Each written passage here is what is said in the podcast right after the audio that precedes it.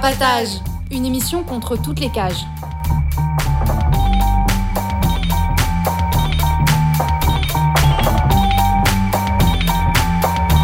Carapatage, c'est une émission contre les prisons, la répression et le contrôle.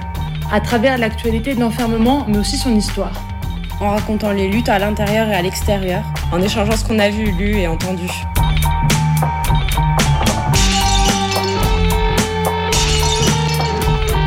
Carapatage, c'est tous les premiers et troisièmes mercredis du mois, de 20h30 à 22h, sur Radio Libertaire 89.4 FM.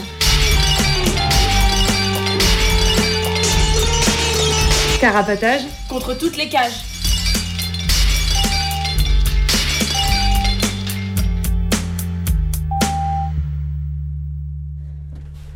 Bonsoir, vous êtes en direct sur Carapatage. Euh, on est en direct ensemble jusqu'à 22h environ, je pense. Et alors avec moi ce soir, euh, il y a... Salut, c'est Kate. Salut, c'est Henri. Et à la technique Maël, salut. Et euh, bah, moi-même, pile. et du coup, ce soir, on va parler des, des, luttes et de la répression pénale de l'homosexualité. Ça fait un peu formel comme ça, quoi. Ce sera pas aussi formel que ça. ne vous inquiétez pas. En tout cas, pendant toute l'émission, avant ça, euh, on va faire euh, quelques brèves. Et pendant euh, tout au long de l'émission, vous pouvez appeler au 01 43 71 89 40. Marelle se fera une joie de vous répondre. bon, on n'en a pas, trop parlé avec lui. C'est là, tu peux décrocher le téléphone s'il sonne. Et du coup, euh, eh ben, Kate, tu vas commencer par une brève euh, sur une évasion. Ouais, euh, du coup, on avait parlé en décembre d'une évasion qui avait eu lieu dans, au tribunal d'Orléans. Et du coup, c'est une personne qui en fait était dans le box des détenus et qui avait sauté à travers l'ouverture de la vitre qui séparait de la salle d'audience avant d'échapper à son escorte et de courir hors du palais de justice après qu'il ait appris que qu'il venait d'être condamné à un an de un an de prison. Et donc, on avait parlé de cette brève et il y a un peu des nouvelles depuis. Euh, en fait, 48 euh, heures plus tard, il s'est rendu et là, il a été condamné euh, le 15 février à un an d'incarcération supplémentaire pour son évasion. Et du coup, voilà, au procès, il a raconté un peu qu'il s'était évadé, notamment parce qu'il voulait absolument éviter de retourner à la prison d'Orléans, où il était déjà incarcéré et dans laquelle il avait des problèmes avec les autres détenus. Et il a aussi parlé voilà qu'il avait déjà essayé de se suicider euh, deux fois dans cette prison et que voilà, il, voulait vraiment pas y retourner. Et donc on lui souhaite euh, beaucoup de courage pour cette nouvelle incarcération. Euh. Et moi aussi, en fait, je voulais parler d'une évasion qui a eu lieu en Haute-Savoie, de la prison de Bonneville. Il y a une personne qui était mineure, qui se trouvait en prison au quartier mineur de la maison d'arrêt euh, de Bonneville, une prison pour majeurs. Et euh, cette personne a pris 17 euh, ans de prison pour braquage. Et elle s'était évadée le, le, 24 décembre dernier lors d'un transfert à l'hôpital.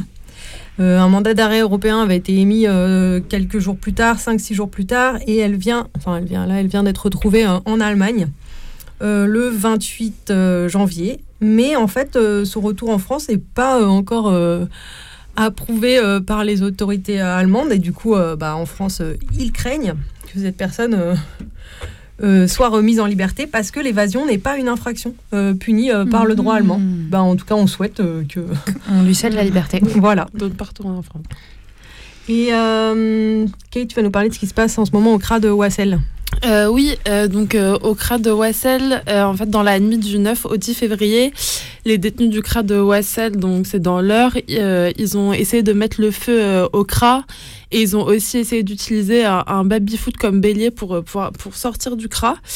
Et donc voilà, on peut, enfin, on, imagine que c'est aussi ben, pour se révolter contre, contre l'enfermement et aussi les conditions dans lesquelles, dans les conditions d'enfermement dans ce CRA où en fait régulièrement il y a, euh, voilà, il est dit que l'état de ce CRA, il est vraiment très vieux. Les conditions de détention sont particulièrement difficiles euh, à l'intérieur. il y a aussi des violences, il y a aussi des violences des keufs à l'intérieur. Euh, et par exemple, euh, voilà, au mois de mai 2023, par exemple, il y avait un détenu du CRA qui avait été libéré et qui avait été laissé en plein milieu de la forêt sans aucune solution pour rejoindre son lieu d'hébergement. Donc ça montre bien un peu l'ambiance qu'il y a à l'intérieur et les violences, les violences des keufs qu'on peut imaginer aussi à l'intérieur. et pour rappeler, enfin, et pour rappeler sur ce CRA, en octobre 2023, il y a Darmanin qui a annoncé la construction d'un nouveau CRA à Wassel qui devrait remplacer celui-ci avec du coup ce prétexte des conditions de détention, le fait qu'il est particulièrement vieux. Mais en fait, dans le même temps, avec la construction de, de ce nouveau CRA, ça va doubler les places euh, de CRA à Wassel, où ça va passer de 72 places du CRA actuel à 140 places dans le nouveau CRA euh, qui, sera, qui sera construit là-bas. Et du coup, toujours ce truc de. En fait, pour enfermer toujours plus. Euh, pour enfermer toujours plus la construction de, ces nouveaux cracks qui sont prévus. Quoi. Et euh, moi, je voulais vous parler euh, d'une, d'une, espèce de campagne un petit peu euh, contre l'extradition d'une personne italienne. Donc, pour rappel, en fait, pour un peu vous présenter l'histoire, il y a eu une manif antifasciste à Budapest en Hongrie contre une commémoration que font les fachos là-bas tous les ans. Et en gros, lors de cette manifestation, il y a une personne italienne qui s'appelle Hilaria qui se fait arrêter et plusieurs personnes, euh, plusieurs euh, mandats de recherche sont émis contre d'autres personnes, euh, dont des personnes de nationalité allemande et italienne. Et il y a une personne qui s'est fait donc arrêter en Italie là et donc là il y a eu son, son procès pour l'extradition et pour l'instant l'extradition n'a pas été acceptée mais elle est actuellement assignée à résidence en ayant toutes les restrictions, donc ne pouvant voir personne, etc. Les personnes euh, passent en procès euh, qui a déjà commencé, donc entre autres pour la personne là, euh, Hilaria, pour violence sur les fachos. Voilà, et du coup, l'affaire est quand même assez médiatisée, mais, mais du coup, bah, ça se trouve, voilà, la personne va se faire extrader, et il y a plusieurs personnes qui sont recherchées actuellement en cavale. Voilà, et on mettra le lien il euh, y a un blog autour de cette affaire, on mettra le lien euh, sur notre blog, notre blog qui est carapatage.noblogs.org. Pour finir, euh, on va vous parler du mois de web radio féministe en continu que fait Radio Rageuse. ça s'appelle Live on Mars. Et donc, Radio Rageuse, c'est une nébuleuse d'émissions de radio féministe dont Carapatage fait partie, qui existe depuis une quinzaine d'années. Euh, depuis quelque temps, je vous lis le texte euh, qu'ils ont écrit à cette occasion, ont écrit à cette occasion. Depuis quelque temps, nous travaillons sur la création d'une web radio rageuse. On expérimente, on bidouille du 1er au 31 mars. On vous propose un mois de web radio en continu. Vous pourrez y retrouver les émissions du réseau, en découvrir d'autres, écouter des créas sonores, de la musique et plein de surprises. Embarquement permanent pour ce voyage radiophonique dans la webuleuse radio rageuse vers Mars féministe sur radiorageuse.net dès le 1er mars. Vous retrouverez euh, le lien sur notre blog euh, pour la web radio. Ce sera 7 jours sur 7, 24 heures sur 24. Et la, grille des programmes euh, sera bientôt sur le site de Radio Rageuse. Il y aura notre émission du 20 mars qui sera diffusée en direct.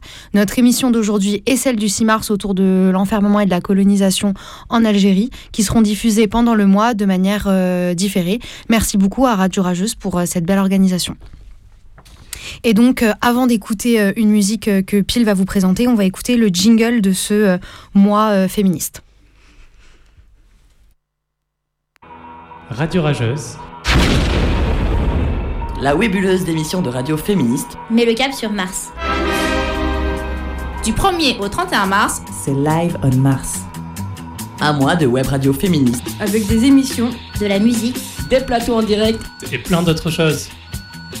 7 jours sur 7, 24 heures sur 24. Tu pourras te connecter sur radiorageuse.net. Radiorageuse.net. Radiorageuse.net. Pour un voyage sur la planète féministe.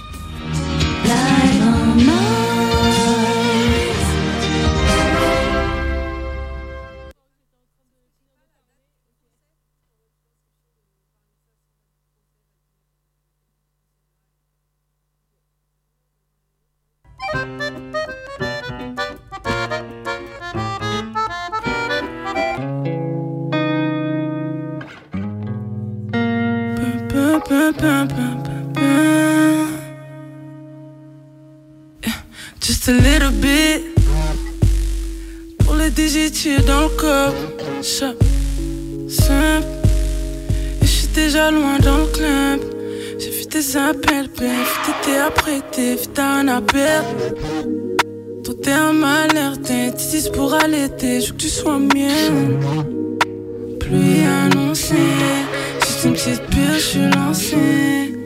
Une shit romancée, juste un peu de pluie annoncée. J'ai que t'y as pensé, maintenant je peux plus renoncer. Je t'ai vu te pencher, passionné.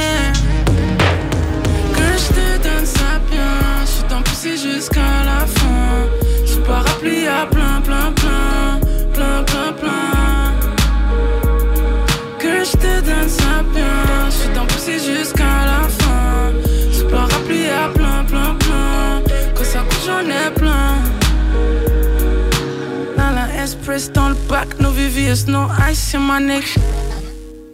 Juste un collet, je la frappe. Attends pas un texte back, et ma nigga.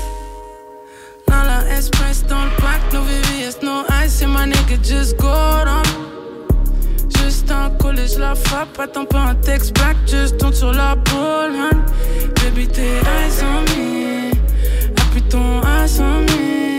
Avec toi, j'ai plus peur, carrément, j'ai plus l'heure. Je suis trop frais, j'ai plus money. J'ai que t'y as pensé. Maintenant, je peux plus renoncer. Je t'ai vu te pencher. Name?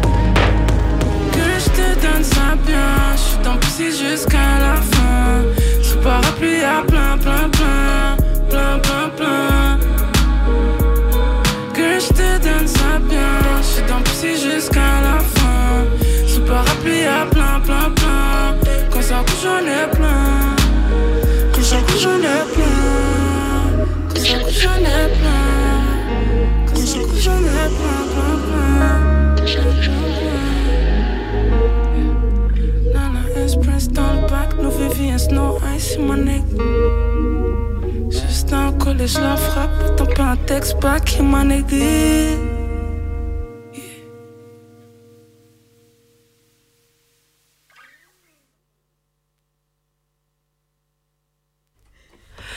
Vous êtes de retour dans Carapatage, l'émission contre toutes les cages. Euh, alors, euh, eh ben, on se retrouve ensemble. Et d'ailleurs, on voulait faire une petite rectification sur les brèves. Euh, alors, avant ça, je vais quand même dire, on, on fait des réglages techniques en même temps, donc c'est vraiment genre chaotique dans ce studio ce soir. Mais on est là. Euh, là, d'abord, on vient d'écouter euh, Parapluie de Lalaïs. Ouais, mais Je voulais juste dire ça. Ouais, ouais, ouais. Et désolé pour la, la géographie. Et du coup, ouais, Sally, c'est en Seine-Maritime, pas dans l'heure. Voilà. Non, mais pas quand plus même. d'informations. Mais c'était important de préciser. Et Wassel, euh, c'est à côté de Rouen, en fait. Enfin, Ok. Oui, coup, par Voilà, pour situer. euh, Ouais, pour situer, pour ceux qui connaissent pas leur département sur le bout de leurs doigts. Celles et ceux. Euh, du coup, eh ben, on, on revient avec ce qui va nous occuper toute la soirée, en fait. Et on va commencer par un peu un historique des lois contre l'homosexualité. Euh, ouais, du coup, on fait cette émission sur euh, la répression euh, pénale et policière de l'homosexualité, euh, qui est un thème qu'on n'avait euh, jamais vraiment abordé en détail.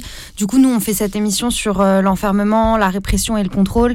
Et par contrôle, on entend aussi le contrôle du pouvoir que l'État euh, s'arroge sur nos vies, nos corps et aussi nos sexualités.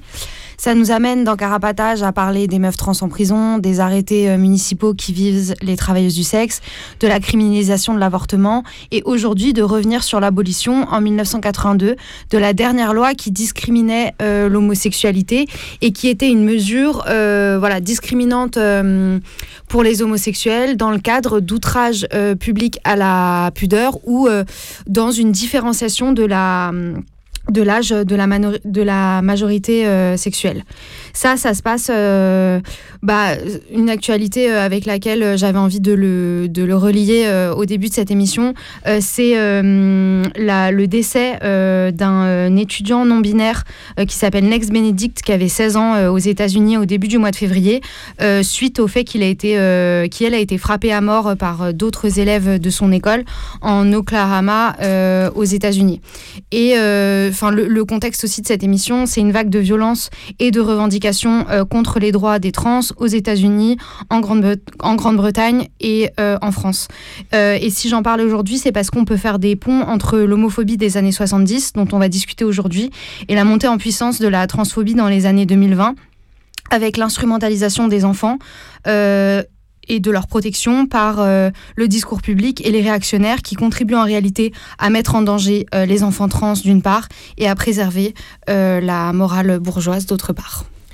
Après, du coup, euh, on va parler que de la France euh, métropolitaine et, euh, et dans un contexte aussi d'homophobie permanente actuellement, quoi. Mhm. Même s'il n'y a plus de loi en tant que telle contre l'homosexualité. Et du coup, moi, je vais, je vais commencer par un petit retour historique sur, sur euh, l'abrogation du crime de sodomie en 1904, en 1000 n'importe quoi, 1900, 1791.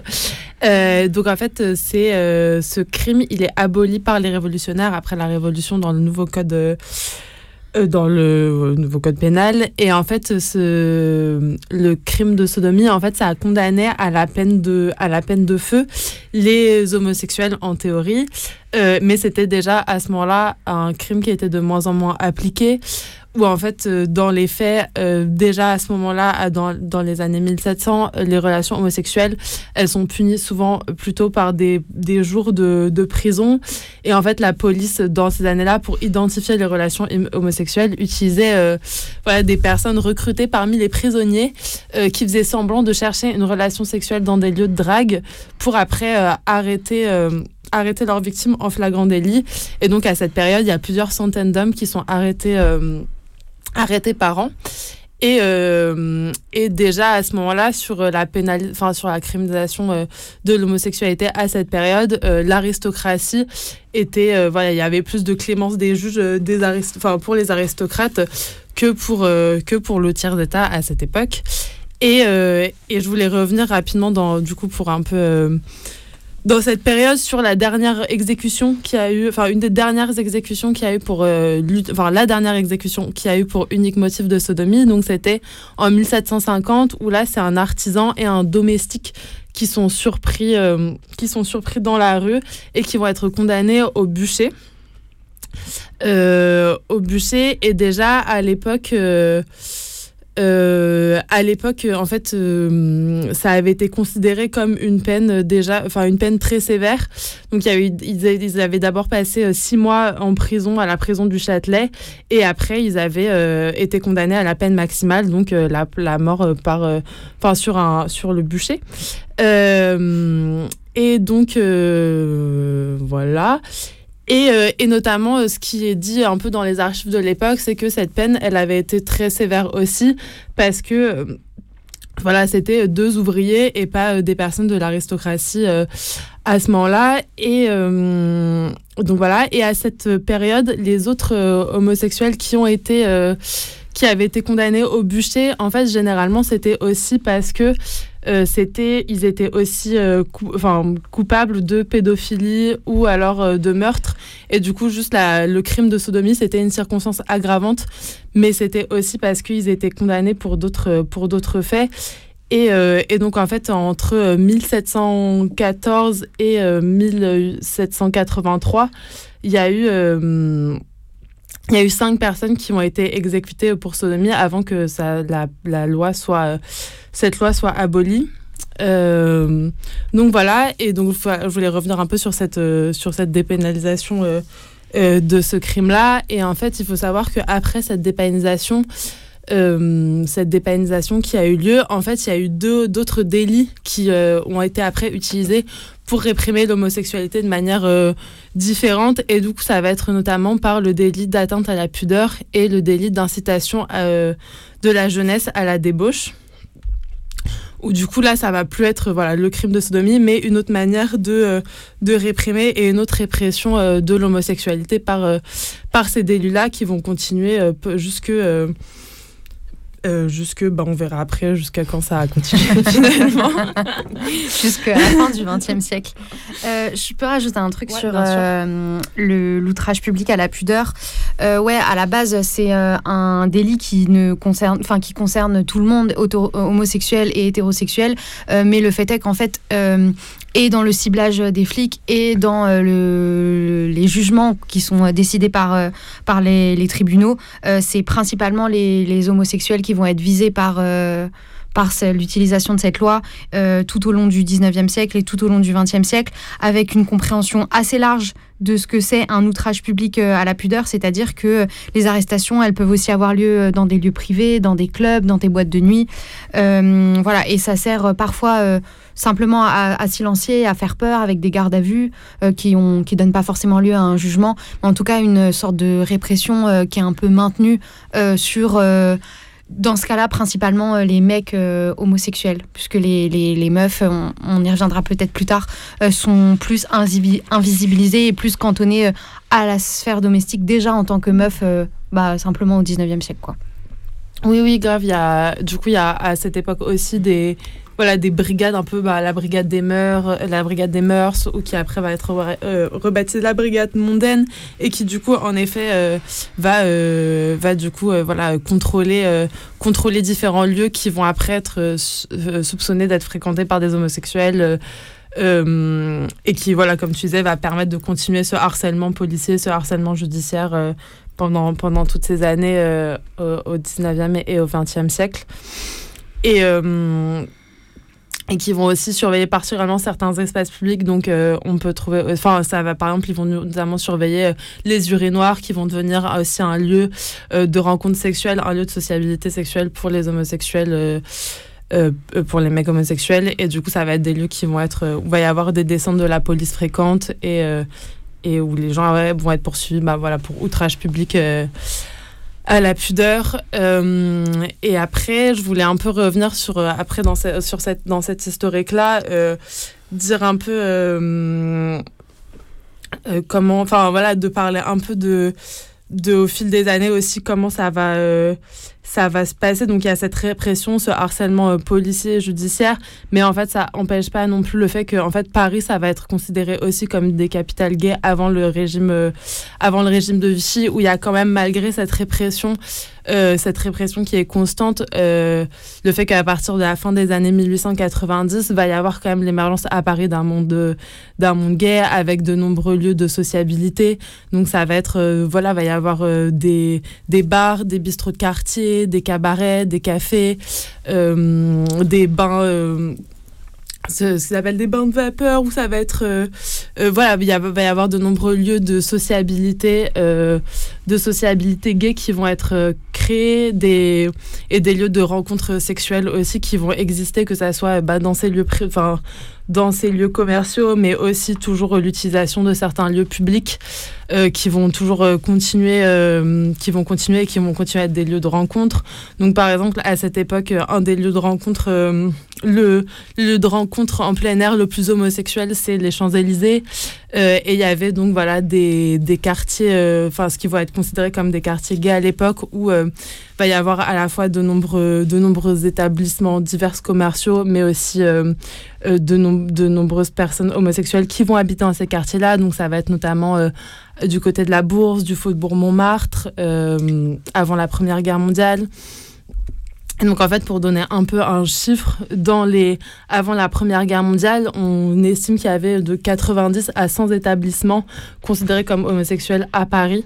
Et du coup, ça, ça en fait voilà un des lieux, euh, une des capitales euh, européennes où il y a le plus de hum, de- d'établissements gays euh, et donc il y avait de nombreux lieux. Donc là c'est pour pour les hommes euh, pour les hommes homosexuels mais il y avait aussi de nombreux lieux pour les lesbiennes notamment de nombreux cabarets qui vont être créés des bars aussi lesbiens qui vont exister à cette époque. Et du coup voilà ça va être euh, ça va être des lieux de sociabilité importants de rencontres voilà il y a des aussi voilà une plus grande visibilité dans l'espace euh, dans l'espace public. Euh, et pareil, après la, après la Première Guerre mondiale, où va y avoir euh, voilà, toute cette, voilà, une, quand même une grande visibilité de ces établissements-là qui vont exister à Paris.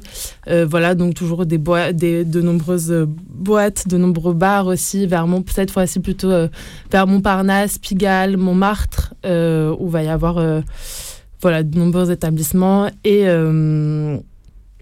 Et donc un bal, un connu, euh, va y avoir, il y a un bal connu et aussi d'autres lieux où les homosexuels peuvent danser entre eux parce qu'en fait, euh, pour rappel à cette époque, à partir de 1910, il y a un décret qui interdit, euh, qui interdit la danse entre hommes et du coup, voilà, dans ces lieux-là, ça va être des lieux où ça va être possible, mais à leur risque et péril, où peut toujours y avoir euh, des descentes de la police euh, qui entraînent euh, bah, voilà, des arrestations, des possibles peines de prison, des amendes.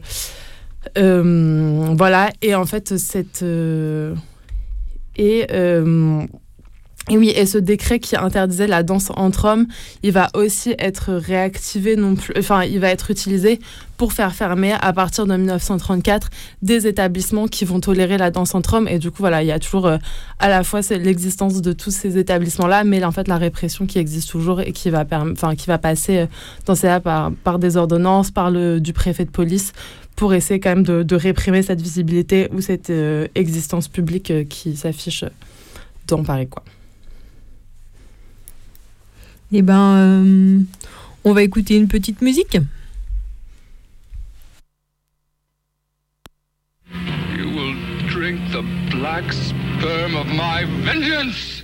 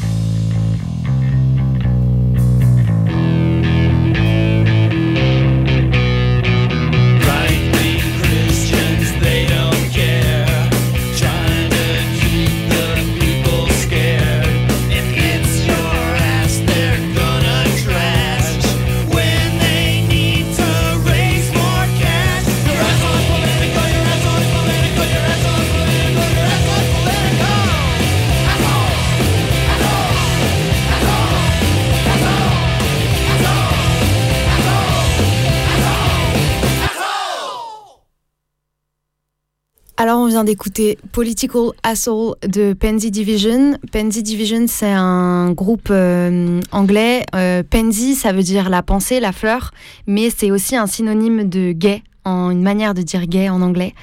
Donc, euh, le groupe des gays, quoi. Euh, le titre euh, de cette chanson et une de ses phrases, c'est Your asshole is political, euh, ce qui nous fait penser au slogan du Front homosexuel d'action révolutionnaire, le phare dont on va parler plus tard dans l'émission. Un de ses slogans, c'était Notre trou du cul est révolutionnaire. J'en ai profité pour vous traduire un des paragraphes de cette courte chanson euh, qui dit Les chrétiens de droite, ils s'en foutent, ils essayent de faire peur aux gens et c'est ton cul qu'ils vont critiquer pour récolter du fric. Merci pour cette petite traduction. Vraiment faite, euh, mais alors pour le coup, avec le cul. Il fallait la placer. Donc vous êtes dans le carapatage et ce, en direct euh, jusqu'à 22h. 22h. Et des brouettes. Et, ouais, ou, ou- ou des brouettes en moins. et euh, sur, euh, en direct sur 89.4 FM. Et je rappelle que vous pouvez nous écrire euh, au 4 Villa Stendhal, 75020 Paris. N'hésitez vraiment pas. Euh, mais aussi euh, par mail à carapatage.riseup.net, mais aussi sur Instagram, at carapatage. N'hésitez pas à nous écrire, n'hésitez pas à faire connaître la radio à l'intérieur, à l'extérieur, aux gens qui ont... Voilà. Et euh, on va retourner à ce qu'on appelle le, euh, la répression au moment du régime de Vichy. Tu Ouais. nous dis Ouais, alors euh, du coup, euh, au début de- du régime de Vichy, il va y avoir la création d'un nouveau décret euh, qui fait que la majorité sexuelle passe à 21 ans pour les relations entre personnes de même sexe, contre 13 ans à l'époque pour les personnes en relation hétérosexuelle. C'est un décret du 6 août euh, 1942. Euh, donc la conséquence, c'est que une, enfin ça, ça, ça discrimine et ça criminalise spécifiquement les relations euh, entre euh, personnes euh, homosexuelles, des relations qui, pour des personnes hétérosexuelles, ne seraient pas tombées sous le coup de la loi et n'auraient pas euh, été euh, criminalisées. Euh, et ce décret, il va pas euh, être euh, remis en cause à la libération euh, parce que euh, le gouvernement, au moment de la libération, va juger qu'il est nécessaire euh, pour la protection euh, des mineurs. En réalité, euh, au moment du régime de Vichy, il n'aura pas vraiment euh, d'impact euh, immédiat sur la répression, si ce n'est ce que je vais, ce que je vais signaler après. Et il faut aussi noter qu'il est issu de la Troisième République, qui, avait, voilà, qui avait déjà dans cette idée de, prévenir la corruption des mineurs du danger de, de l'homosexualité, et que voilà, c'est pas une mesure a fortiori du régime de Vichy en particulier, c'était dans la, la de la politique française de lutte contre l'homosexualité.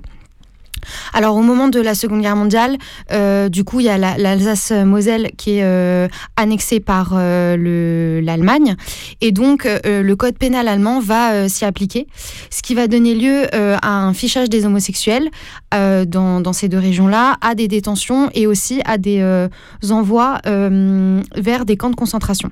Parce que en, en Allemagne, peu après l'arrivée d'Hitler au pouvoir, il y a le paragraphe 175 qui criminalise l'homosexualité, qui est afin que tout acte euh, sexuel ou même expression de désir entre hommes tombe euh, sous le coup de la loi.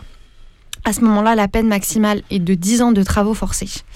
Et euh, un an euh, après euh, ce- ce- cette nouvelle loi, en 1936, l'Office central du Reich pour combattre l'homosexualité et l'avortement est créé. Donc c'est intéressant de voir comment l'homosexualité et l'avortement sont en fait font partie d'un sont, mis ensemble dans un même office.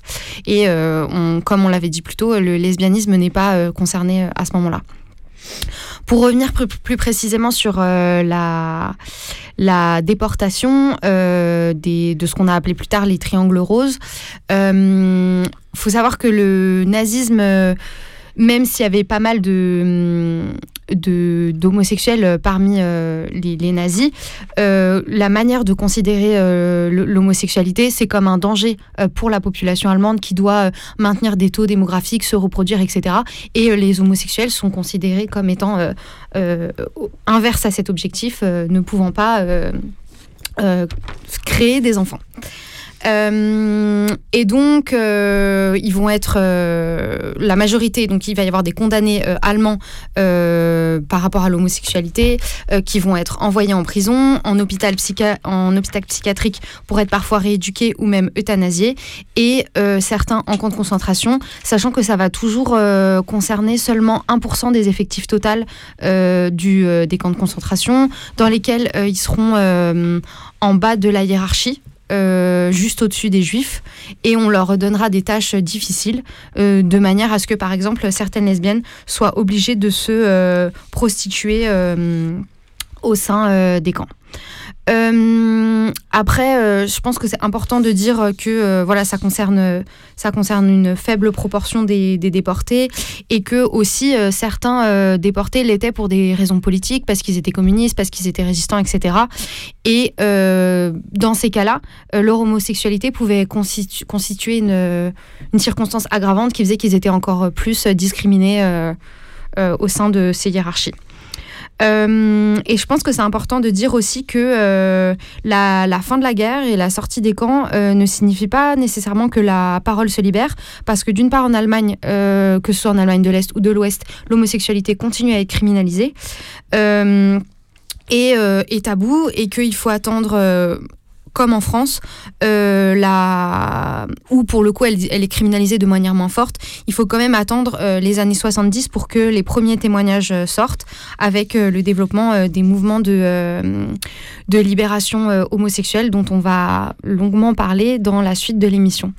Et je voulais aussi ajouter que en fait, euh, la question de l'homosexualité, elle a été instrumentalisée aussi de manière politique euh, pendant euh, tous les procès qui ont concerné les collaborateurs du, du nazisme en France, où à la fois l'hom- l'homosexualité de certains collaborateurs pouvait être instrumentalisée pour montrer à quel point c'était des êtres mauvais, leur dépravation, leur violence, leur méchanceté, que sais-je, tout en invisibilisant euh, l'homosexualité de certains des membres de la résistance euh, qui n'étaient euh, jamais mentionnés.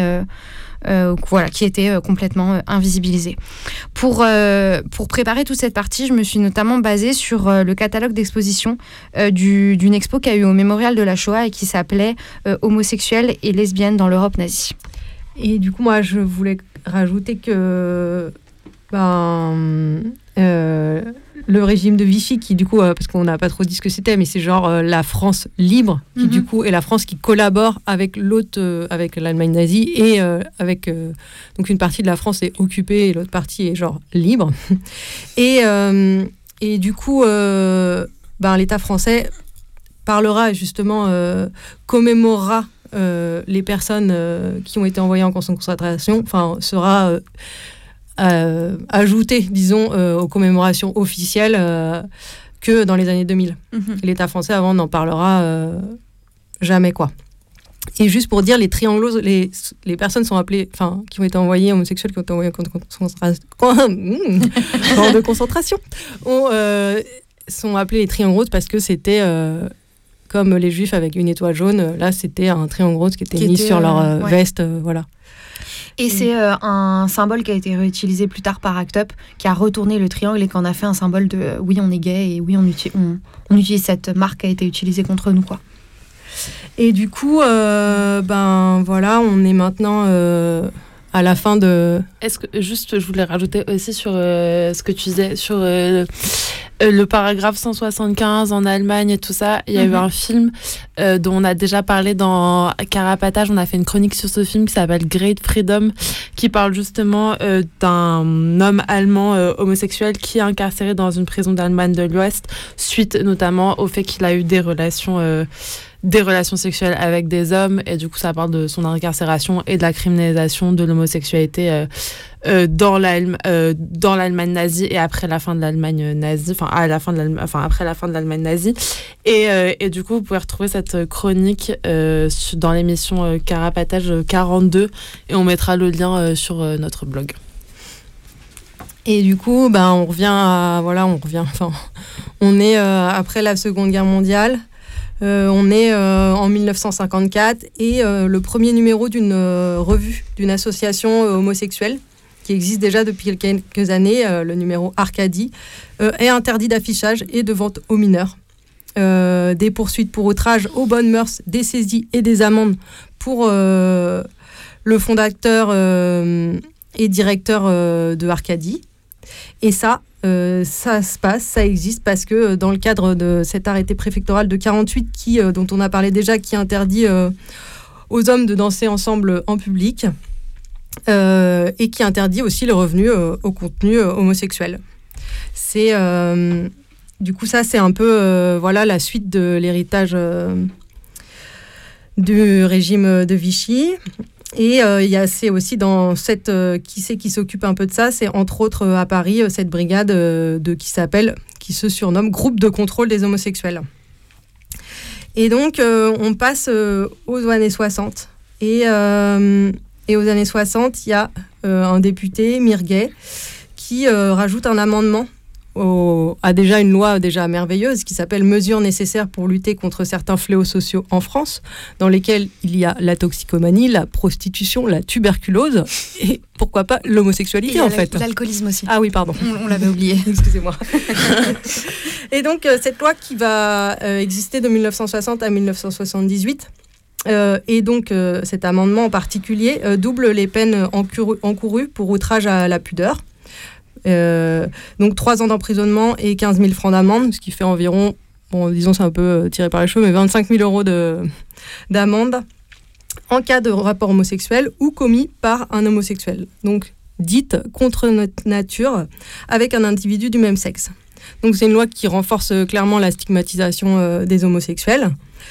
Et, et donc cette euh, répression là qui s'accentue, euh, qui commence euh, avec ces lois dans les années 50, qui s'accentue dans les années 60, c'est la période d'après-guerre, donc comme on disait déjà, avec déjà dans les années 50, avant cette loi, de nombreuses arrestations, plusieurs centaines de, condamnations. Et en fait, c'est le moment où ben, il faut exalter la famille, la natalité, et disait De Gaulle, la France a besoin de 12 millions de beaux bébés. Précisons, beaux bébés. Beaux, s'ils sont moches, c'est mort. c'est fini. Donc, euh, voilà. Donc, euh, bah, c'est un moment où il faut. euh, où il faut, euh, Il faut- il voilà, faut se reproduire. Ouais, et qu'il y ait une belle moralité et l'hétérosexualité est la seule norme. Donc, excusez-moi, petit. voilà.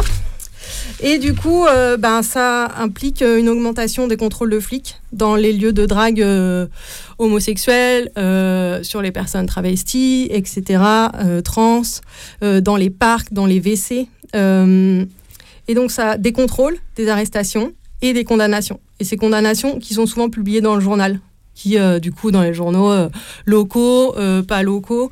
Et donc, ça va être bah, souvent, ces condamnations vont être suivies de, bah, de licenciement, de perdre son travail, de bah, désapprobation familiale et du coup, euh, bah, de familiale ou de l'entourage. Et parfois, du coup, d'exclusion sociale. Cette, du coup, ces augmentations de ces contrôles, etc., bah, ça renforce la honte et aussi la clandestinité. Et euh, qui, euh, du coup, cette répression, elle va viser bah, majoritairement les hommes, qui sont quand même plus dans la rue, euh, les ouvriers et, et beaucoup, essentiellement, des personnes urbaines. Mais en fait, en zone rurale aussi, les gardes champêtres, les gendarmes vont rôder dans les lieux de rencontre homo, un peu en périphérie des villes. À cette époque-là, un peu dans la gauche, disons, euh, il y a l'idée qui se répand aussi parce que euh, bah, il y a une visibilité de certains intellectuels homosexuels que euh, c'est quelque chose, homosexualité, c'est quelque chose de bourgeois. Et en fait, bah, on se rend compte en regardant un peu qui est condamné, etc., que c'est pas tout à fait ça. Que par exemple, dans les années entre les années 70 et euh, soix- ouais, 60-70, que la plupart, euh, que environ 50 personnes, des 50% pardon, des personnes qui sont condamnées sont euh, maghrébines. Donc euh, c'est aussi euh, bah, les personnes qui sont plus dans la rue, etc. Les personnes aussi qui sont plus euh, souvent contrôlées euh, par les keufs. Euh, voilà. Et du coup, on voit, donc c'est, voilà, on imagine euh, que bah, les lieux euh, clandestins qui, euh, qui sont perméables à la police, où la police ne va pas, ils sont plus faciles à mettre en place par les riches, qui ont, aussi plus le moyen de se défendre, bah voilà, des avocats, etc. Et donc, ils se retrouvent beaucoup moins condamnés que les pauvres, quoi. Classique, hein. Mais du coup, là, quand même, un truc de visibilité et de d'invisibilité, enfin, d'avoir des endroits où se cacher ou pas et pouvoir. euh, Donc voilà. Et du coup, euh, bah ouais, là, voilà, je disais que c'est c'est, euh, les personnes qui sont un peu disponibles à la police, qui sont dans les lieux les plus vulnérables, etc. Et, euh, et donc, les flics ont à la fois le fait de. Bah, user de la force, euh, menacer, violenter, etc., punir, mais aussi de surveiller, enfin genre euh, surveiller la sexualité en fait de la population quoi. C'est un rôle euh, des keufs quoi. Et euh, et du coup, bah voilà un peu du coup un peu pour recenser. Moi je vais on va pas trop rentrer dans les chiffres, mais en gros, euh, parce que les relevés, ils sont pas forcément euh, évidents, parce qu'en fait, des fois, c'est mêlé avec euh, d'autres types d'infractions, enfin voilà, selon le code pénal, quoi. Et donc, du coup, le recensement est plus ou moins facile, mais il y a un peu des, voilà, des, infractions, enfin, des chiffres en termes d'arrestation, etc., des comparaisons qui sont faites avec d'autres pays européens, etc., que c'est possible de trouver. Et je voulais revenir un peu spécifiquement sur la répression des lesbiennes, parce que c'est essentiellement des hommes qui sont condamnés. De fait, il y a plusieurs, euh, disons, plusieurs raisons qui font que les femmes sont moins condamnées que déjà la sexualité féminine est invisibilisée en général, qu'on s'y intéresse pas, et donc euh, celle des lesbiennes, bah, pas non plus. Que la répression judiciaire, elle va plutôt être euh, autour des relations hors mariage. L'ordre moral, c'est plutôt euh, voilà ça qui va être pas mal euh, réprimé, quoi. Que la réponse judiciaire, elle va souvent être d'ordre psychiatrique et pas pénal pour les femmes. Mais aussi que, euh, on en a déjà parlé pas mal dans ces émissions, mais que, euh, en gros, euh, la répression des mineurs en particulier, pour les femmes, a pas du tout, enfin pour les personnes voilà, assignées femmes à la naissance, a pas du tout évolué comme la répression des mineurs hommes, parce que les bons pasteurs vont, par exemple, durer jusque dans les années 68-70.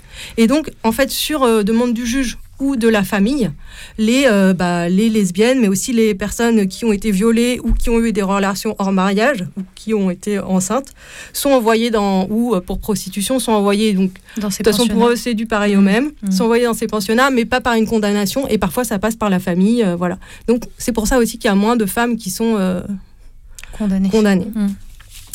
Et euh, je voulais rajouter euh, deux, trois choses pour passer à quelque chose d'un peu plus, euh, voilà, après la répression, il y a quand La même lutte. la lutte. Et du coup, ben voilà, tout ça quand même pas commence dans les années 68 parce qu'on voyait déjà qu'il y avait des associations, des revues, etc.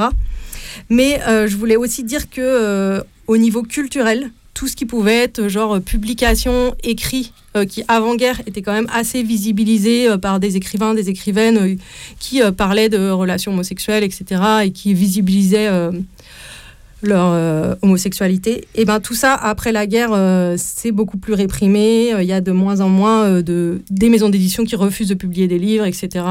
Voilà. Et du coup en 68, bah il y a un moment. Sur la Sorbonne, parce que c'est le lieu, euh, disons, visible, en tout cas, c'est à cet endroit-là qu'o- qu'on s'en rappelle. Il y a le comité d'action pédérastique révolutionnaire, qui est une organisation étudiante qui, euh, à travers des affiches, on parle de huit affiches, vont euh, vanter la liberté sexuelle des minorités érotiques, homosexuelles, voyeurs, masochistes, par heures. Et du coup, globalement, bah, après 68, il y a plus une parole qui va plus s'affirmer. C'est dans ce contexte, on va en reparler ensuite, qu'il y a des formes plus radicales de lutte qui vont arriver avec euh, le phare des groupes féministes et antiracistes, qui vont être euh, aussi plus dans une perspective révolutionnaire que euh, sur euh, une lutte, euh, sur une loi euh, en particulier. Et un des moments, euh, genre, un peu euh, fondateurs euh, du phare et du mouvement homosexuel, c'est euh, la perturbation, l'interruption, d'une émission sur RTL qui s'appelait Alloménie. Et euh, du coup, il y a des personnes du MLF et du phare qui vont intervenir. Le sujet, c'était homosexualité, ce douloureux problème, avec des prêtres et des psys. Voilà. Et, euh, voilà un peu euh, ce qu'on voulait dire sur l'époque. J'avais quand même envie de rajouter un truc un peu hors sujet et hors, hors pays de la France. C'est en 1969 que à New York, enfin pour dire un peu dans quel contexte on est, genre dans un bar gay, c'est la révolte de Stonewall euh, contre des flics et un euh, voilà. Contre aussi le harcèlement policier, les gardes à vue, les arrestations, la violence euh, des flics. Donc dans un contexte qui ressemble un peu à celui de la France, mais voilà, et qui est, qui est un peu un moment fondateur aussi du mouvement homosexuel aux États-Unis et ailleurs dans le monde, quoi. Et ben, on peut écouter un petit peu de musique.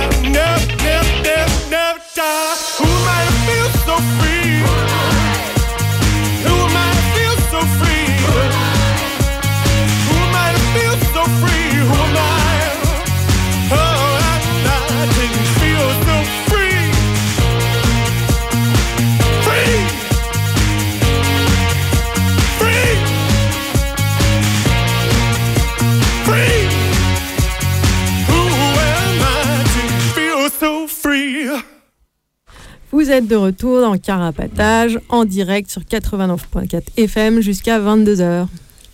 Alors, on vient d'écouter Who Am I to Feel So Free de J.D. Simpson and Men. Euh, alors, euh, J.D. Simpson, c'est euh, une lesbienne non-binaire euh, qui fait partie aussi du groupe Le Tigre, euh, qui est euh, le groupe, euh, un groupe qu'on passe pas mal dans l'émission et qui est aussi euh, le groupe qui a créé la musique qui nous sert de jingle.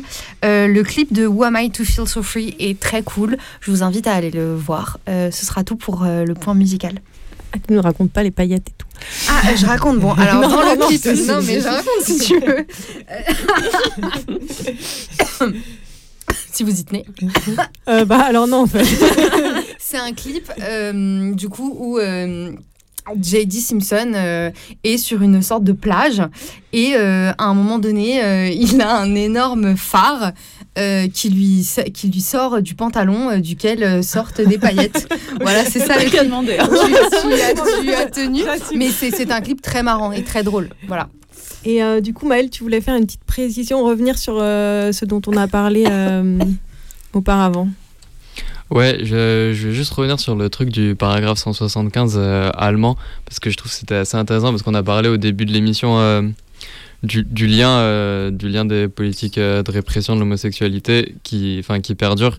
Et le cas du paragraphe allemand, il est pas mal parce que, enfin, il montre bien ça, parce que du coup, c'est un paragraphe qui avait été créé avant l'Allemagne nazie, comme ça a été dit, qui a été aggravé par le régime nazi. Et ensuite, c'est la seule catégorie euh, créée par le régime nazi qui a perduré sans même être euh, modifié jusqu'en 1969. Et ensuite, en 1969, ça a été modifié, mais juste pour revenir à la version de avant euh, la loi nazie. Et du coup, le paragraphe 175, il a existé jusqu'en 94.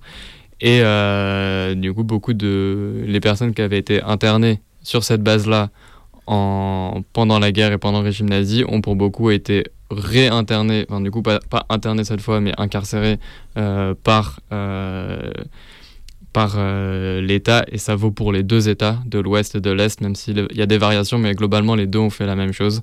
Et du coup, on parle quand même de plusieurs dizaines de milliers de personnes qui ont eu des peines de prison. Parce que sachant que dans plusieurs des cas, il y avait aussi des peines planchées pour ce délit. Et du coup, c'était, il y a eu- beaucoup de prisons fermes euh, en Allemagne euh, après la guerre. Et euh, oui, parce que du coup, c'est entre autres resté parce que la, la Cour, enfin, le système de justice euh, constitutionnel allemand a considéré que la loi nazie, elle était contre l'homosexualité, elle n'était pas influencée par l'idéologie nazie et que du coup, elle était, elle était compatible avec bah, l'idéologie homophobe de base, quoi.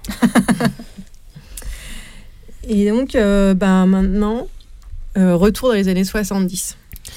Euh, oui, du coup, je vais un peu continuer à parler du phare euh, dont, tu parlais euh, juste avant pile, où du coup, du coup, le phare, c'est le front, homo front homosexuel d'action révolutionnaire. Où, du coup, il y a eu cette première, il y a eu cette première action qui a posé un peu les bases. Il y a eu une autre action un autre euh, coup d'éclat un peu du phare, c'est la participation avec le MLF à la manif du 1er mai de 1971, où c'est un peu aussi la, une, une, première, une des premières de l'homosexualité dans l'espace politique euh, traditionnel euh, du de la manif du 1er mai, où là le mot d'ordre qui va être porté, ça va être lesbiennes et PD, arrêtons de raser les murs. Et du coup, en fait, voilà, le phare, ça va être le, en fait, le, le, front, voilà, le, le phare, il va revendiquer notamment, euh, voilà, comme dans des mouvements féministes, que le privé est politique et ça remet en question la virilité masculine et, euh, et ça aspire aussi à voilà, détruire la famille euh, hétéropatriarcale. Ça s'inscrit aussi dans un discours euh, de, de lutte des classes, du coup, de voilà, de, de, dans, dans un discours euh, révolutionnaire. Euh, voilà, le phare, ça va, porter des mots d'ordre euh, révolutionnaires. Et voilà. Et donc, après, dans le phare, au départ, voilà, il y avait, ça a été créé par, aussi par des lesbiennes. Et après, les lesbiennes vont en partir pour, face notamment à des à la misogynie aussi qui peut y avoir dans ce, qui pouvait y avoir à l'intérieur et qui vont fonder les Gouines Rouges. Euh, voilà, je sais pas si tu veux rajouter un peu des choses. Euh, enfin, si vous voulez rajouter un peu des choses sur le phare euh, rapidement, mais. Ben, en tout cas, par rapport à ce que tu disais, pile tout à l'heure, dans le phare, il y avait vraiment ce truc de euh, sortir euh, l'homosexualité du placard artistique et de la bourgeoisie et que voilà c'était aussi un truc qui concernait les ouvriers euh, malgré ce que disaient les mouvements de gauche et d'extrême gauche comme quoi le, le, les ouvriers n'étaient pas concernés par l'homosexualité ben le truc du phare c'était de dire c'est faux et aussi que en fait ben, l'homosexualité et la classe sont deux sujets importants et que ben, les, les PD patrons ben ils sont PD mais bon ils sont patrons aussi quoi et de se réapproprier euh, à son compte euh, des. Euh, bah, par exemple, en, en chantant en manif, en manif du 1er mai, en faisant un cortège, en disant nous sommes le fléau social. Oui, et se, voilà, se réapproprier ce truc. Oui, et c'était aussi se positionner face à certains groupes d'extrême gauche aussi. Bah, tu parlais de, voilà, de, de, du PCF par exemple, mais aussi de groupes d'extrême gauche de l'époque qui pouvaient être. Enfin, où, où cette question n'était pas pensée et qui étaient aussi des groupes homophobes sur ces questions-là et du coup porter d'autres trucs révolutionnaires en dehors de ces, de ces en tant que militant euh, en tant que militant en ayant eux-mêmes été euh, parfois exclus de ses propres mouvements et en du coup recréant euh, leur propre enfin en tant que militant homosexuel quoi en recréant leur propre mouvement et euh, du coup, après, donc le phare, ça va durer euh, jusqu'en 1974, où ça va finir par, euh, par, se, par se dissoudre. Et du coup, va y avoir ensuite, dans les mouvements de lutte, va y avoir ce qui va s'appeler les groupes de libération homosexuelle, les GLH. qui vont se fonder en 1974 à Paris euh, et qui après va se scinder en, plusieurs, euh, en plusieurs tendances à l'intérieur de ça. Mais du coup, en gros, euh, avec les GLH, c'est aussi des groupes de libération homosexuelle qui vont, se qui vont exister, pas que à Paris, où le phare, c'était quand même, ça existait aussi beaucoup à Paris, mais aussi là, dans beaucoup de villes de France, va y avoir ces groupes de libération homosexuelle qui, qui, se, qui se créent et qui vont euh, comme euh, bah, comme le phare aussi c'était l'idée de faire e-, exister aussi euh, des revendications qui n'étaient pas portées par par l'extrême gauche que l'extrême gauche portait pas à cette époque. Et voilà structurer un mouvement à l'échelle nationale avec les groupes de libération homosexuelle avec des rencontres des coordinations avec des voilà, des stratégies collectives aussi à, à une à une échelle de la de la France et donc, euh, il y a un peu plusieurs tendances dans les, dans les GLH, mais juste pour revenir rapidement sur un peu c'est quoi les différents trucs qui pouvaient être de lutte qui étaient portés à cette époque. Du coup, il y a ce qui va s'appeler le GLH euh, groupe de base, où ça va être plutôt sur l'idée. Euh, d'une identité homosexuelle inclusive où l'idée ça va être de faire communauté, d'accepter, de, de, regrouper aussi les homosexuels, peu importe leurs différences entre eux, notamment les différences de classe.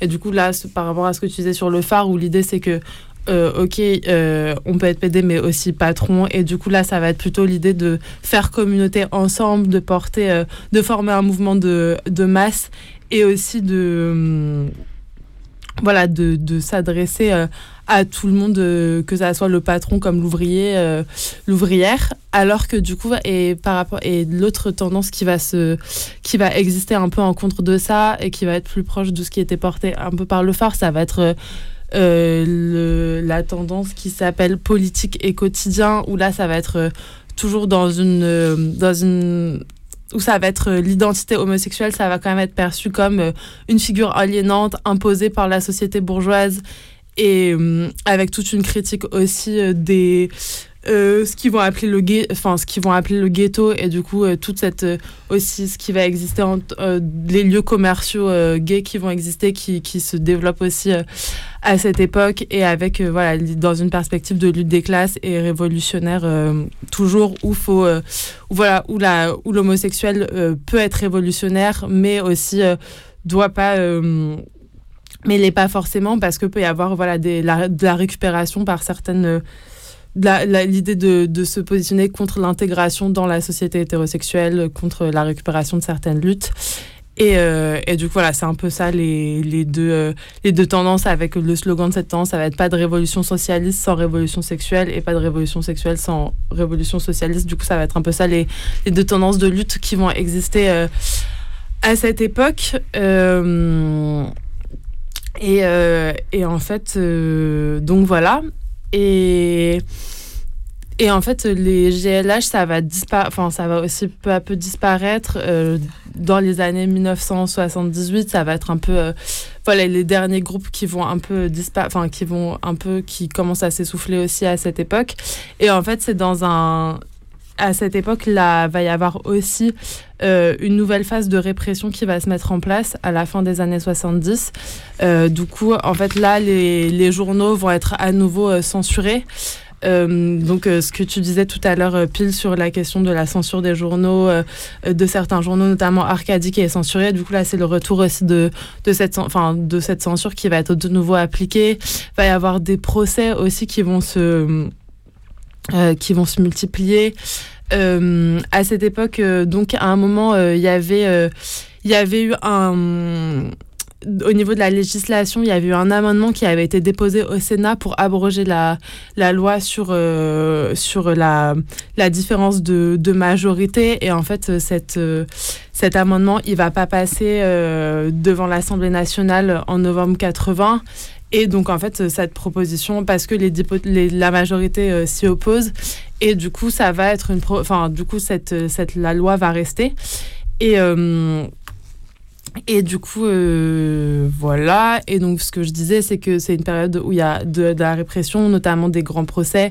Il va y avoir le procès du, le procès du Manhattan, où c'est euh, du coup justement euh, des, une descente de police dans une boîte de nuit qui va arrêter de nombreux, euh, de nombreux homosexuels dans, dans les backrooms de cette, de cette boîte de nuit. Et du coup, ça va être un procès aussi, euh, un procès très médiatique parce que, en fait, les personnes qui vont être inculpées pendant ce procès vont justement euh, revendiquer leur homosexualité et dire. euh, et, et du coup, avoir un discours politique aussi sur cette loi, sur cette répression qui existe. Il y avait en fait dans la boîte de nuit des flics en civil qui étaient du coup ce qu'on ce qu'on comprend dans les témoignages qui étaient genre du coup en train d'être dans la backroom qui étaient genre nus ou pas très habillés etc et qui d'un coup ont sorti des brassards de police et des en mode euh, voilà qui étaient infiltrés euh, vraiment dans l'idée de d'arrêter beaucoup de gens et et de de réprimer l'homosexualité quoi. Et du coup, ça va euh, voilà, avec des, des, des amendes, des peines de prison de, de quelques mois, par enfin deux mois de prison avec sursis. Ou de... et, donc, et donc, va de plus en plus y avoir un discours euh, de la part, euh, enfin une lutte qui va aussi du coup se centrer de plus en plus sur cette question de la répression avec des nouveaux, des nouveaux, des nouveaux, enfin des nouveaux collectifs qui apparent, des nouvelles organisations qui apparaissent. euh, et du coup, là, ça va être aussi le début du QUAR, qui va être le comité d'urgence anti-répression homosexuelle. Et du coup, en fait. Euh, euh, oui, du coup, va y avoir de plus en plus euh, voilà, un discours euh, qui va être dans une, dans une perspective réformiste de, euh, en fait, il, va falloir, il faut lutter pour l'abrogation euh, de cette loi et ça doit être central dans... euh, Enfin, c'est euh, ce qui émerge dans certains mouvements homosexuels que ce qui, ce- voilà, la lutte doit aussi être centrée sur cette lutte euh, contre la répression qui va émerger dans certains, dans certains mouvements et, euh, et que ça va être vu comme un point de convergence des mouvements homosexuels de, euh, voilà, de se centrer sur euh, le terrain législatif euh, contre, euh, contre la répression. Euh, et donc euh, voilà, donc voilà, et donc il y a des, des, groupes de libération, enfin les derniers groupes de libération homosexuelle qui existent à cette époque. Voilà, il y, en a plusieurs qui s'engagent dans cette voie réformiste euh, qui était critiquée euh, même par eux quelques années avant sur euh, où certains portaient des, plutôt des positions révolutionnaires et là ça va du coup plutôt ce discours réformiste qui va qui va s'imposer euh, de plus en plus. Et donc le, le, le comité d'urgence anti-répression homosexuelle il va être créé pendant les premières universités d'été homosexuelles en 1979 euh, où en fait ça va être pensé comme une co- coordination de coordination de groupes euh, voilà et avec l'idée de d'avoir une entité politique euh, à l'échelle nationale et aussi des groupes euh, à l'échelle locale où ça va être un ça va être très structuré aussi, il va y avoir des instances, de- une coordination nationale, une commission nationale, et du coup, ça, y a, voilà, ça va avec une nouvelle structuration et une, une plus grande euh, voilà, structuration de, de ma- des manières de lutter aussi dans les pratiques, euh, euh, dans les pratiques militantes. Et, euh, et du coup, voilà, l'idée, ça va être aussi euh, dans ce comité de parler plus, de s'adresser aussi plus aux organisations politiques, syndicales, ce qui voilà est pas forcément fait pas forcément consensus. Consensus euh, au sein de au sein de ces groupes ou au sein du mouvement euh, des mouvements qui peuvent enfin des mouvements homosexuels de l'époque dans les luttes. Euh, et donc voilà. Et un des une, des choses enfin une des choses qui va être organisée dans la lutte par ce comité par le Quar ça va être du coup après euh, du coup, cette abrogation de l'amendement qui avait été déposé pour, euh, pour mettre fin à cette loi, va y avoir un appel à une mobilisation, euh, du coup, le jour de, de, ça, le 23 octobre de- euh, 1980, où va y avoir une manifestation de 3000 personnes qui va aller de Saint-Supplice jusqu'à Odéon. Et, et voilà, il y a aussi des pétitions, des, euh, ça va être euh, mettre la pression aux députés, écrire des lettres ouvertes à des députés, euh, et il va y avoir une nouvelle, une nouvelle manifestation qui va être organisée, donc une marche nationale qui va être organisée le 4 avril 1981, donc trois semaines avant le premier tour de l'élection présidentielle, où en fait l'élection présidentielle, ça va être un moment un peu clé pour ce comité, pour le Quar, où ça va être l'idée, ça va être de lancer, enfin de mettre la pression aux candidats pour les obliger à se positionner sur la question de, euh, notamment de l'abrogation de cette loi et plus largement des revendications des lesbiennes et des homosexuels. Euh, et donc voilà, l'idée, ça va être voilà, de peser dans cette campagne présidentielle. euh, et donc avec cette marche nationale, cette marche nationale, elle va réunir euh, euh, 10 000 personnes. Et, euh, et donc après, euh, voilà, ça va être l'élection de, de Mitterrand. Enfin, va y avoir l'élection euh, de Mitterrand. Et du coup, le Quar va continuer un peu à mettre la pression à, Mitterrand au gouvernement pour l'abolition de cette loi dont on va parler juste après. Oui, alors du coup, c'est le 4 août 1982 que la loi Forny euh, abroge le délit d'homosexualité et met fin à 40 ans de discrimination légale des homosexuels. Effectivement, euh, c'était une promesse de campagne de François Mitterrand, mais François Mitterrand n'a pas euh, tous les honneurs euh, d'avoir, enfin, d'avoir abrogé cette loi via son gouvernement et ses députés. C'est vraiment les luttes, les manifestations, comme tu as dit, l'interpellation des députés, etc. il y a eu deux autres euh, abrogations euh, en 1980 et en 1981. En 1980, euh, l'amendement Mirguet, dont on a parlé plus tôt, qui avait défini l'homosexualité comme fléau social au même titre que l'alcoolisme, la prostitution, la toxicomanie, etc., est aussi aboli. Et c'était cet amendement qui faisait que la peine était doublée en cas d'attentat à la pudeur commis par un homosexuel. Euh, et aussi en 1981, euh, la France retire l'homosexualité de la liste des maladies mentales et détruit le registre, entre guillemets, registre des, des qui était tenu par la préfecture de police et dans lesquels étaient... euh, en fait, c'était un fichage euh, des homosexuels dans lequel étaient euh, référencés euh, les homosexuels. Pour finir, concernant cette partie de, lutte pour l'abrogation du entre guillemets délit d'homo- d'homosexualité et de la différence d'âge de majorité sexuelle. bah, je, voulais dire deux choses. La première, c'est que il y a eu 10 000 condamnations euh, entre 1942 et 1982. Euh, voilà, c'était quand même assez euh, conséquent. Euh, et euh, c'est la fin d'une période où la majorité euh, sexuelle avait été instrumentalisée dans un but euh, homophobe, puisque si les personnes concernées par euh, la loi euh, n'étaient pas gays, elles, n'étaient pas, euh, elles ne tombaient pas sur le coup de la loi et elles euh, n'auraient pas été condamnées. Et en plus, on voit dans les chiffres des arrestations et des condamnations que la majorité des personnes condamnées, elles avaient, euh, elles étaient très proches de la majorité, ou alors elles auraient été euh, considérées euh, majeures. Parce qu'il faut savoir que, d'une part, l'âge de la majorité a changé au cours de cette période, vu que Valérie Giscard d'Estaing l'a baissé à 18 ans. Voilà. Mais que par ailleurs, les, personnes qui étaient con- concernées par les condamnations étaient, et auraient été considérées comme, comme majeures. Et moi, je voulais rajouter qu'il y avait une, euh, il y avait une autre loi qui avait été euh, modifiée euh, sur les conditions de location. Où en fait, avant, il y avait la mention pour les locataires d'être des bons pères de famille. Et euh, du coup, ça donne des cas pour le coup où des personnes euh, pouvaient être, euh, genre, leur bail pouvait être remis en cause, pouvait être supprimé en raison de leur homosexualité. Et c'est des questions, la, la question du logement, la question de l'emploi, c'est aussi des questions sur lesquelles les, les groupes locaux et le euh, luttaient, étaient, étaient actifs, quoi. Et si même ces questions, enfin, si même euh, cette euh, mention a été euh, retirée, c'est quand même des questions qui restent toujours d'actualité, en fait. donc, Mhm. en général, les propriétaires attendent un, un couple hétérosexuel qui va louer quelque. Ouais, ouais, absolument. Euh, juste sur la question de la, de la majorité sexuelle, euh, je voulais euh, dire que enfin cette loi-là, cette mesure-là, elle, elle a longtemps entretenu une confusion entre pédocriminalité et homosexualité. Et tout le moment où les députés de droite ou les députés de gauche qui étaient contre, contre l'abrogation du, du délit d'homosexualité, euh, voilà, il, disait que ça allait favoriser euh, le, la pédocriminalité, que c'était un danger pour les enfants, etc. Toute euh, cette logique-là.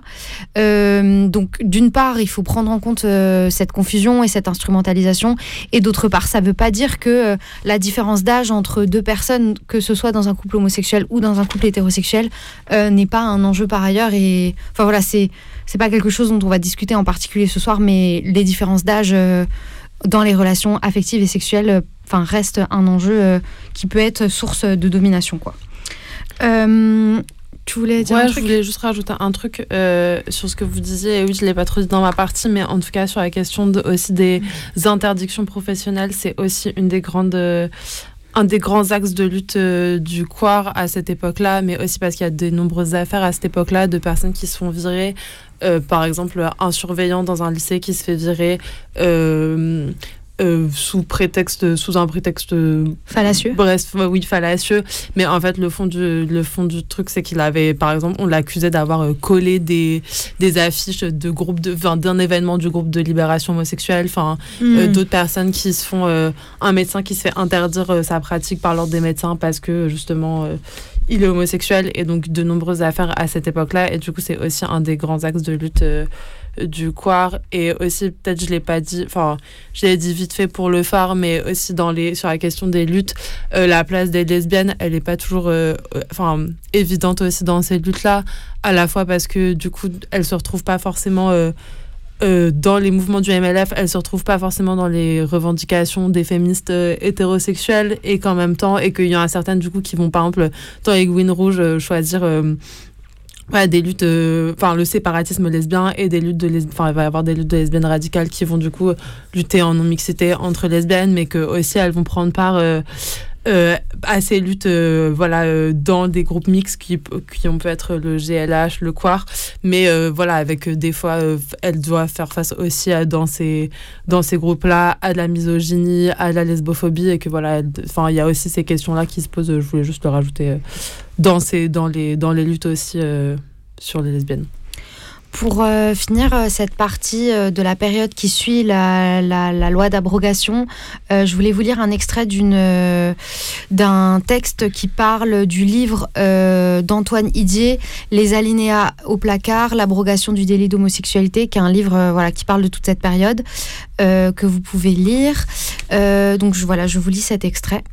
Paradoxalement, la loi d'abrogation, aboutissement d'une campagne d'opposition à la répression policière et pénale, se construit au long d'une période de crise pour les formes d'action construites dans les années 70, d'offensive du gouvernement sur le terrain de l'insécurité, d'augmentation du nombre de prisonniers et de durcissement de la sécurité pénitentiaire. Et elle aboutit à un moment où, passé les premières réformes importantes, abolition de la peine de mort, de la Cour de sûreté de l'État, etc., les relations entre le gouvernement socialiste et les revendications antirépressives issues des contestations des années 70 vont bientôt se tendre, notamment parce que le nombre de prisonniers reprend sa tendance à la hausse en raison de l'allongement des peines. Le livre invite ainsi, au-delà de l'abrogation des alinéas discriminatoires, à réfléchir sur les contrastes de ce moment de victoire autour duquel d'autres revendications visant la limite de la répression, concernant par exemple les, longues- les longues peines de prison, vont rentrer au placard. Donc je trouvais que c'était intéressant de faire tout le point sur euh, ces luttes euh, victorieuses du Quar, etc. Et en même temps de mettre ça en parallèle avec le fait que il y a un durcissement de la prison, des lois pénitentiaires et l'allongement des peines euh, en parallèle de tout ça. Euh, pour finir aussi sur, euh, sur cette partie-là, c'est important de dire que les arrestations et le harcèlement de la police il va pas cesser du jour au lendemain euh, et que voilà il y a toujours des, des pratiques au sein de la police de harcèlement des mecs gays, de surveillance des parcs, voilà de contrôles qui sont qui peuvent être simplement des contrôles d'identité, mais qui ont pour but de mettre la pression, de, de foutre la honte. Euh, sur cette, cette forme, ces formes de drague et de sexualité. Et ben sur ce, on va écouter une musique. Bitch, you're such a ripe, juicy insult. Fuck the other side like an info. Screw everybody, I'm gender neutral, I'm panflexual. Black a sutra, hallelujah to the phoenix. Please rise off of that penis. I mean, if the bitch levels are terror threat, have we looked at ourselves in the mirror yet? Ain't no bitch in me, call it transgender. We brave as hell, and I stand with you, huh? A fuck boy possessing a vagina type. Bitches cross dressing, how do you identify? Shit be all types, bitches non-binary, uh. Shit be all types, bitches non-binary, uh. We'll be alright, fuck 'em all, they very sus. We'll be alright, fuck 'em all, they very sus. Shit be all types, bitches non-binary, uh. Shit be all types, bitches non-binary, uh. We'll be alright, fuck 'em all, they very sus. Fuck 'em all, they very sus. Follow with a great bro, and that's you, and you, but fuck you if you want to do, do. Try to take us down, cause you little think a link on a skittle making a rhyme, I can't taste the rainbow. X to the chest and a bitch for a best boy, yo, from the high five. To the black and the white, make it out the light was me. Super Saiyan with tequila on the booby. Shut the fuck up, you bitch. They say, all of what they did, they play. First they have my clip all day, just so they can hit it and pride. While I be bleeding, so my pussy is Jesus. Angel be preaching, while you be leaning. You a bitch if you hitting women. You a bitch if you faking ignorant. You a bitch if you watch and say nothing. There's so many rapists in cases it's not on the news. You a bitch if you plotting. I guess I am. It's a goddamn shame and I'm prepared to play parts. Mark stay silent, act like we lying. Standing by legends all cause of they art. Uh, all these bitches be hating big and they real mad cause my balls bigger. Toe to toe in the store with you. Dangerous and on call, nigga. I ain't scared to say names. Man, get real bitchy when blamed. Ain't no competition. We all bitches. Till the real implement change. Uh. Bruh, bruh. We ain't fucking with no bitch shit, bruh, bruh. Identify however you wanna identify, bruh, bruh. He, she, they, them, all that is valid, bruh, bruh. But we ain't fucking with no bitch shit, bruh, bruh. Not for the 2018, 2019, 2020, 2021, 2022. You know how we move. We keep it bitchin', but we don't fucking with no bitch shit.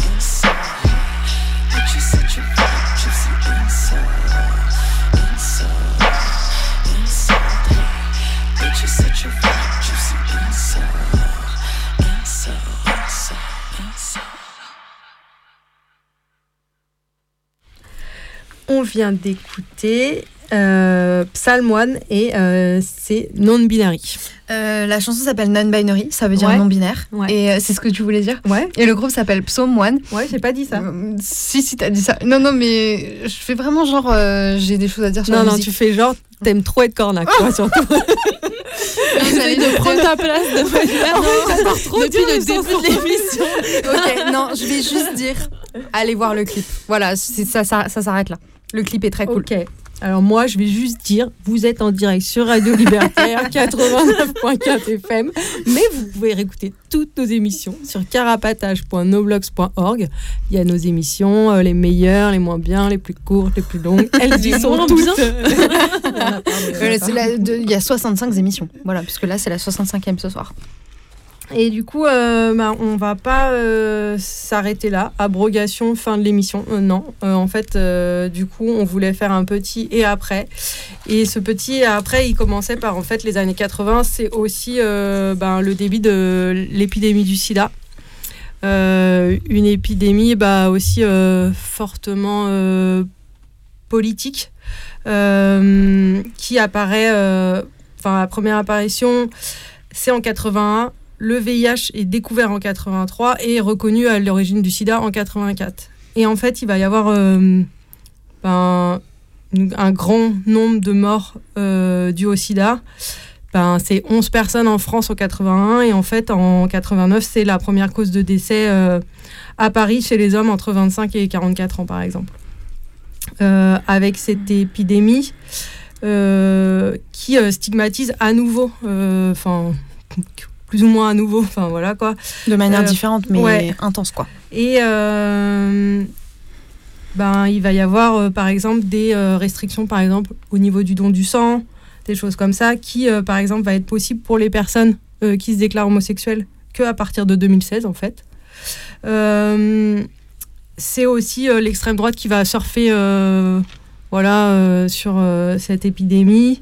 Mais c'est aussi le moment où il y a plein d'assauts euh, et des suites de, des mouvements dont on a parlé auparavant qui vont, euh, qui vont se créer autour de ces questions-là, de faire de la prévention, euh, pouvoir pousse- encourager à ce que les personnes aient accès à des tests, pouvoir faire du lobby pour autoriser les pubs pour le préservatif qui va être autorisé qu'en 87 par exemple, la vente libre de seringues. Euh, et tout ça, c'est fait euh, essentiellement euh, par des euh, communautaires et pas du tout par l'État. Ouais, bah, je pense peut-être de dire que bah il y a une stigmatisation importante euh, à ce moment-là des, des homosexuels parce dé- enfin les premières années on sait pas trop ce que c'est cette maladie, ce virus, Euh, ça touche majoritairement les mecs gays, Euh, donc du coup ça va entraîner des refus de soins, euh, voilà des personnels médicaux à l'hôpital qui veulent pas s'occuper euh, des personnes qui, qui, qui ont le VIH, Euh, voilà une, une grosse stigmatisation euh, des, des personnes gays euh, dans, dans les premières années et qui, qui, qui prend euh, qui, qui, a, qui, a- une suite après euh, à la fois euh, dans l'opinion publique et à la fois de l'État euh, ce qui va nécessiter du coup ces actions communautaires et de lutte de, pour réclamer des traitements pour réclamer une prise en compte en fait de cette surmortalité et de, de, de ce virus en fait par, par l'État quoi. Et du coup, euh, tout à l'heure, on a parlé d'Act Up, mais euh, du coup, c'est une asso euh, qui va se vouloir ben, plus radicale dans ses actions, dans, ses, dans la portée en comparaison avec d'autres associations, et du coup, qui va aussi visibiliser. pas que cet assaut, mais ben, ce que c'est le sida, avoir le sida en prison, ce que c'est le rapport à la religion, enfin ce que fait la religion à l'épidémie du sida comment euh, en, en, euh, disant que le préservatif, hein, voilà, euh, l'Église est contre le préservatif, quoi. Mhm. Aussi contre les labos pharmaceutiques qui vont qui menacent ben, les accès aux génériques, etc. Bon, en France, mais bah, surtout dans plein d'autres pays où c'est encore plus galère d'avoir accès aux médicaments, quoi.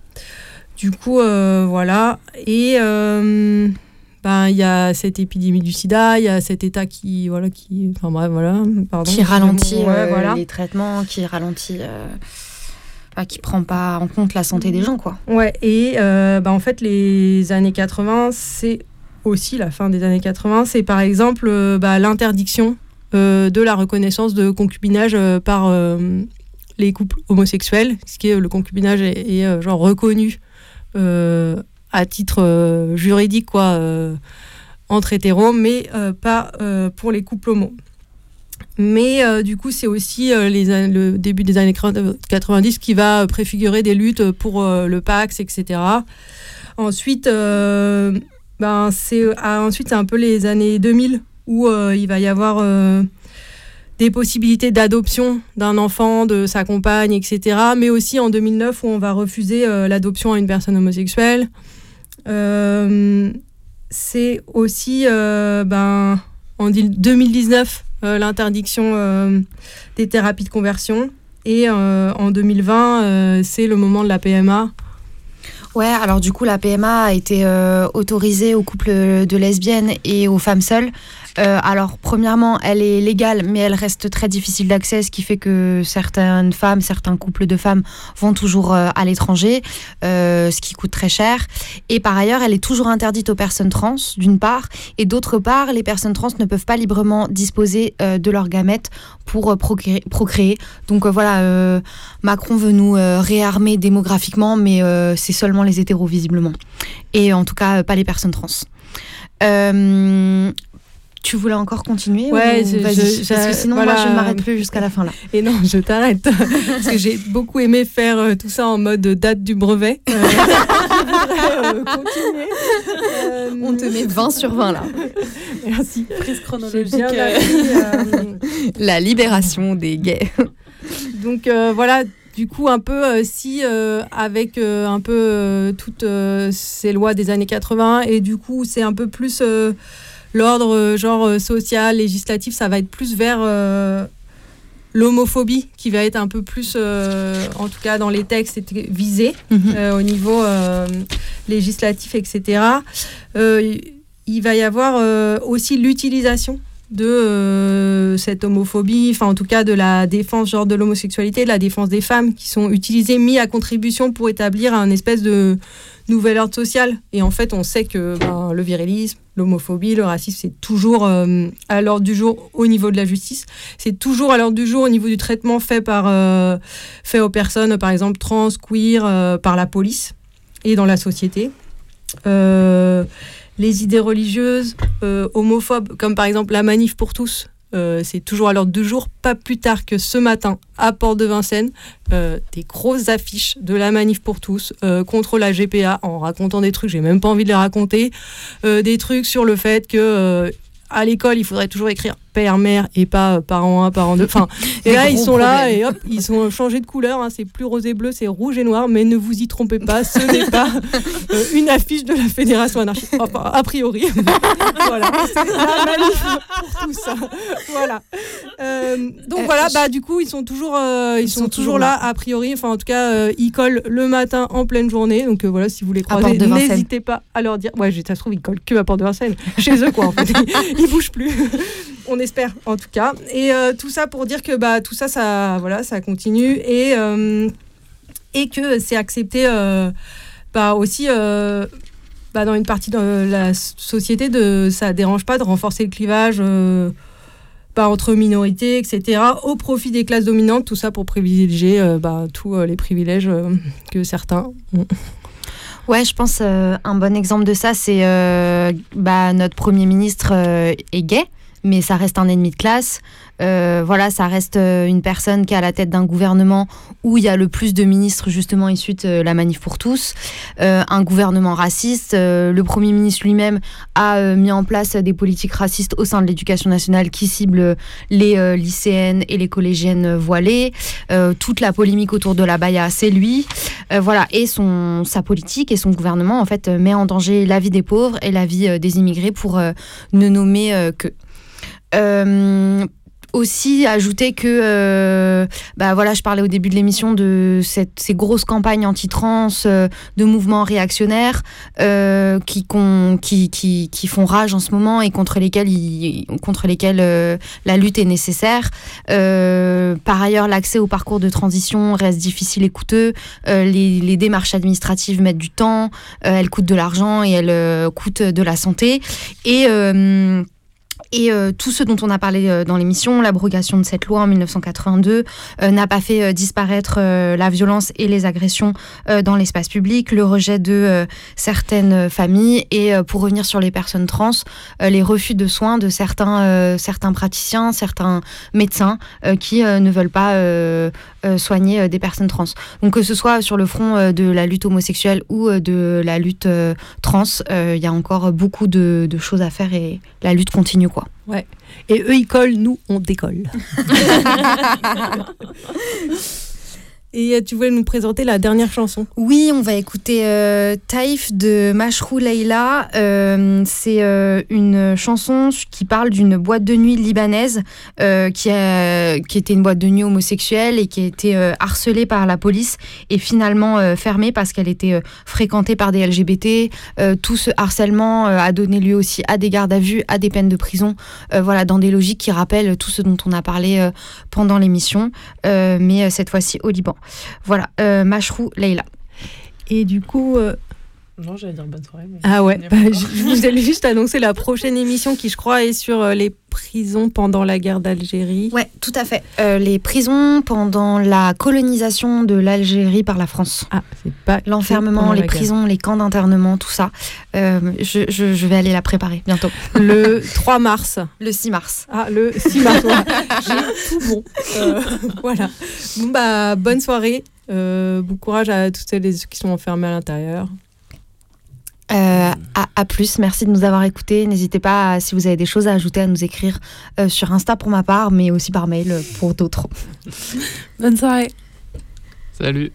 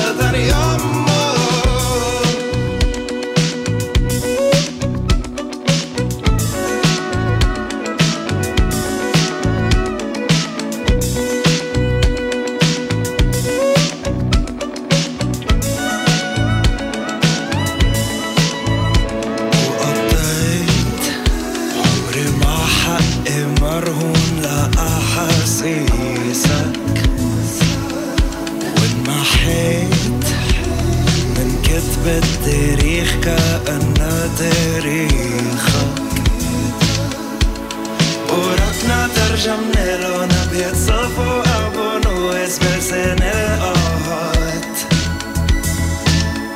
على اشراش افتر رزنها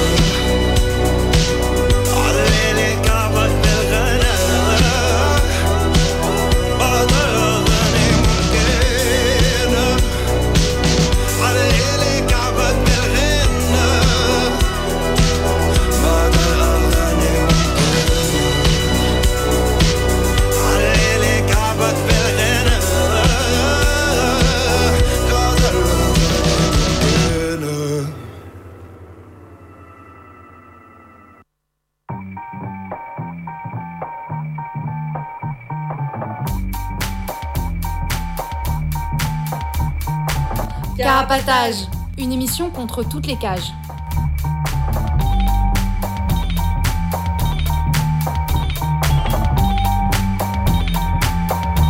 Carapatage, c'est une émission contre les prisons, la répression et le contrôle. À travers l'actualité de l'enfermement, mais aussi son histoire. En racontant les luttes à l'intérieur et à l'extérieur, en échangeant ce qu'on a vu, lu et entendu.